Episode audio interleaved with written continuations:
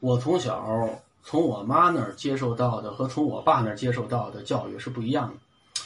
从我妈那儿接受到的就是要节约、省着，啊，这是天下第一美德。当然了，我妈也教我为人处事。好比我妈就说，不能随便管人借钱。如果你万不得已的管人借了，甭管是借钱还是借东西，一定你要想着急着还啊，别等人家上门追你要了。所以那个时候，哎，长这么个记性。那时候手头没钱，也没少管人借钱，这一点没怎么听我妈的。但是呢，借了钱。老得想办法拆东墙补西墙，也得把这钱给人还上。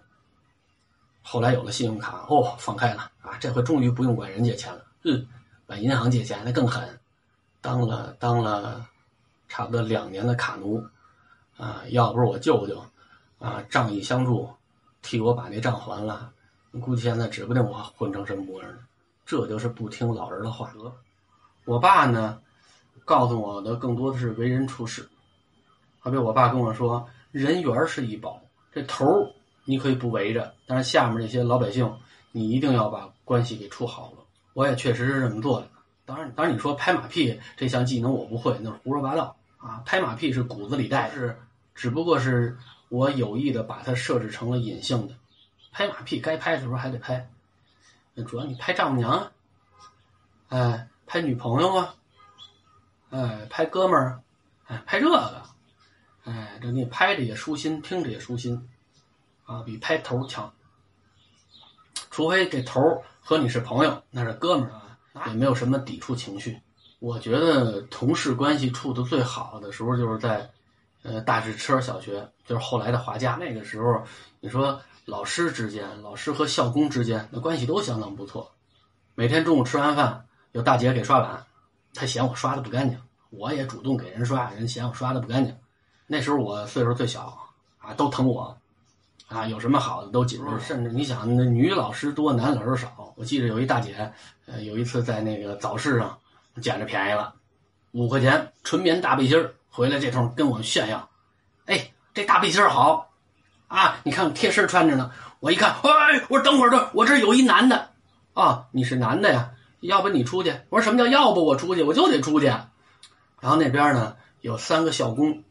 啊，一个姓徐，我们叫徐姑，啊，也有叫徐姨的，有一个是方姨，啊，一个是廖姨。那个方姨呢，呃，叫什么我忘了。廖姨呢，叫廖佩兰。每天下班的时候，俩人傍着一块走。这当初就是那时候我们还在平房的时候，每天早上起来给我们生火炉子，啊，就是挺辛苦的。每次张姨啊走得快，她先到一楼，然后等着。然后这这廖姨呢，在四层，归着东西，啊，有时候着急了，就站在一层，在楼道那点喊，喊这个廖佩兰，啊，可是这声音呢，顺着楼道上去的时候，就不是这声了，啊，人面对面说这三个字特别清楚，一上去歪了，从上听着就乌了八嘟的，但是上面那个知道下面是他叫的。那天我跟他斗，我说你别叫了，我替你叫。我说你嗓子不好，哎，你你你替我叫吧。呃，廖佩兰，廖佩兰，廖佩兰，他老这么叫。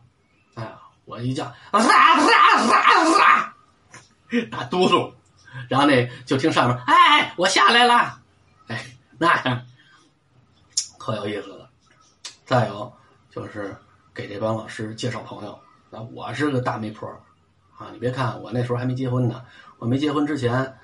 啊，给人介绍成不少对儿，有比我大的姐姐，有比我小的妹妹，那时候都是无心插柳，所以那时候留下一好名声，啊，说说说张总好，金牌媒婆，现在还有找的，我说我说现在，你想那时候我介绍的都差不多是我的朋友，我的同学和我年龄相仿，现在我四十六了，啊，我这身边的这有也都是二婚的了，啊，人人家是，我说我上哪给你找去？